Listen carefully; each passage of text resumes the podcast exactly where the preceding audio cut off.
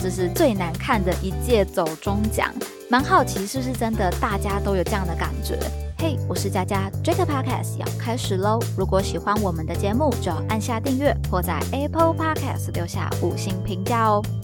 本集 JJ Show News 来到十月第二周，一起回首近一周的搜寻趋势与热门事件吧。已经来到十月的中下旬啦，不知道大家有没有感受到天气有那么一点点转凉了呢？尤其早晚的时候哦，可能都要加一件小外套来应对这个温差的变化啦。骑机车通勤的朋友感受应该会更加的深刻。近来一些感冒啊或者流感，其实也有开始盛行的状况了，包含过敏的症状等等，所以也来提醒大家要多多的注意身体的健康状态喽。那么大家除了天气变化之外，有没有注意到哪一些上周的热搜议题呢？首先，第一个要跟大家分享的是十月十六号台积电股价来到一万笔以上搜寻。近期相关台积电的热议议题，其实也包括官方正式宣布了放弃在桃园设厂进驻的消息，原因是第三期土地征收引发了民众抗议。而因为进驻消息原本有上涨的方式，在短期内可能都会受到一些冲击的状况。根据新闻资讯，龙潭过去并不是房市热区，在这五年总共涨了百分之五十六，但实际当地的所得并没有明显的提升哦。因此过多的飞涨呢，后续买盘可能会有点难承接。元宏不动产价值服务平台研究总监陈杰明表示。短线建议先观察是否有出现卖压，若出现，房价半年内可能会下跌五到百分之十，甚至更长来看，不排除下跌一至两成的可能。台积电被誉为护国神山哦，哪一个地区其实只要听到有台积电进驻的消息，那个地方的像房市啊、地价一些经济表现上的波动就会出现了。例如之前在高雄桥头这边也是一个例子啦。所以护国神山的出场以及离开，会是一个几家欢乐几家愁的感觉，大起大落啦。不过，如果回到关键字，讲到台积电股价，其实最近台股的震荡呢，也是比较大的。根据经济日报新闻资讯里面谈到，有关于台积电法说会的内容，外资大部分分析台积电第四季营收，如果增加百分之七到十，毛利率介于五十二点七到五十三的话。台股有望上攻万七，但营收若季减百分之二到三，则符合市场预期，台股会震荡盘整；若减百分之五到十，台股则偏空，投资人就需要来特别留意啦。其实台积电跟近期很夯的 AI 股也有不少的关联哦。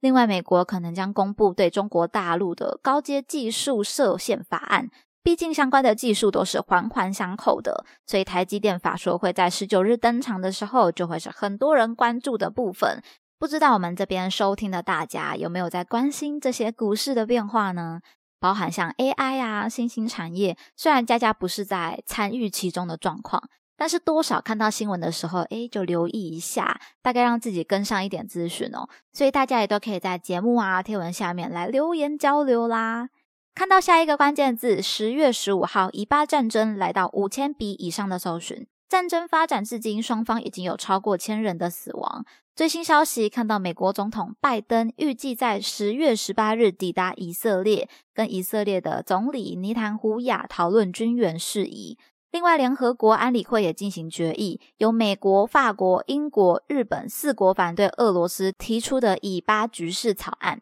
而战争对全国经济冲击的部分呢，在风传媒的相关新闻中有提到。谢金河分析，战争开打之后，多数会看到几个比较显著的变化，包含第一，美元会大幅上涨，避险的钱会流向美元的部位；第二，债券值利率飙升；第三，油价大幅上涨；第四，黄金暴涨；第五，恐慌指数大幅攀高。但这一次，在这五个现象其实都没有显著的发生，但大家还是可以来留意一下啦。毕竟战争还是持续在发生中，各种变化呢都不是能够百分之百的预测到的啦。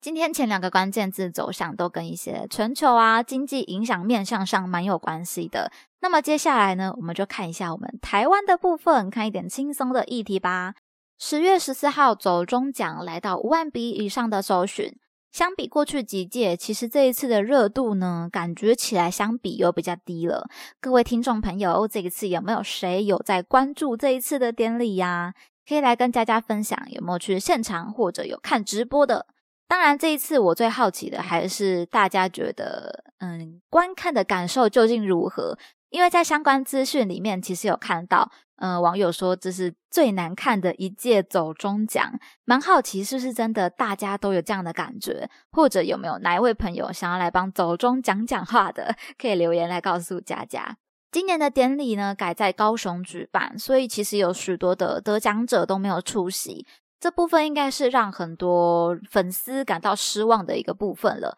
对此，瓜吉也有说明哦。对创作者来说，典礼可能需要花上两天三夜的时间，所以许多人都是不方便出席的。当然，他也是感谢与体谅啦，并没有责怪创作者。不过，如果重来一次的话，他还是会选择在高雄的海印馆举办，因为这是不一样的尝试与突破吧。而对于过去每次都要到北部参加的来宾们，应该也会是一件开心的事情，看到不一样的走中表现啦。当然，还是有可能需要改进的部分，或许也可以在期待下一次的走中奖会怎么样来走啦。另外，这次的颁奖典礼上也紧跟时事。播放了 YT 猴的一生这个影片，不过据新闻所述来看，好像现场是有那么点尴尬的。影片内容讽刺 YT 圈的创作者生态，在走中奖现场的黄豪平更留言表示，现场都没人敢笑，因为太真实了。影片中至少藏有十名 YouTuber 过去曾发生的真实事件。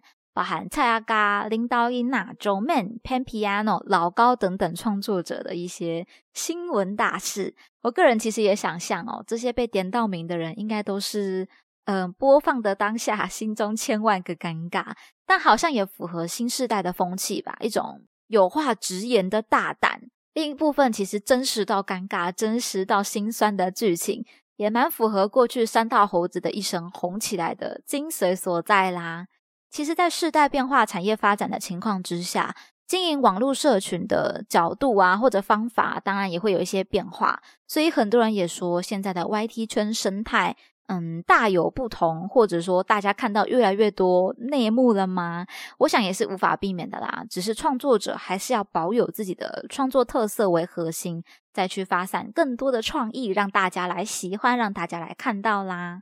最后，我们其实也要讲到，想要吸引新世代、吸引流量的，在近来选举议题的发烧情况下，上周关键字“我姓郭”也来到了一万笔以上的搜寻。这部分相关郭台铭合作李贺阿玛的影片大爆红，不过也在两天之后就下架的新闻消息啦。先讲“我姓郭”，它其实是改编一个抖音影片“我姓石”的作品。那“我姓石”是出自于抖音直播组顾戏。二二年自创的一首百家姓喊麦歌曲，近来有很多网友都进行了翻唱创作，所以这个非常红的内容就让郭董用来跟年轻世代对话，来打开声量了。但是为什么上架两天就下架了呢？所以我们再来讲到这一次的合作对象就是立赫阿嬷。立赫阿嬷最大的特色就是一个一定要骂脏话，因为他就是骂脏话而走红的，也有很多的业配合作接不完的感觉。虽然说本身是一位阿嬷，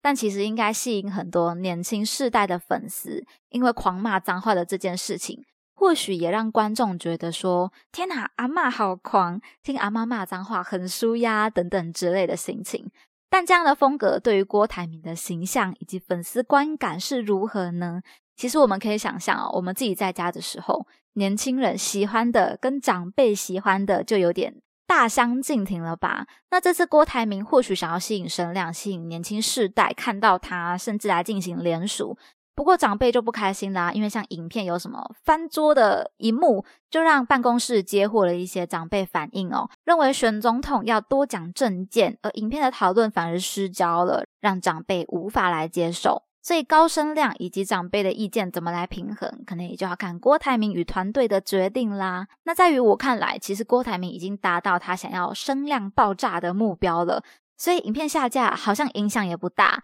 但吸引过来的声量怎么再去经营就是问题了。年轻人的关注度能不能留得住呢？长辈的心情要怎么样去顾及？全民对于一个总统候选人的期待跟新印象，或许现在正在。冲击正在变化之中，大家也可以一起继续看下去啦。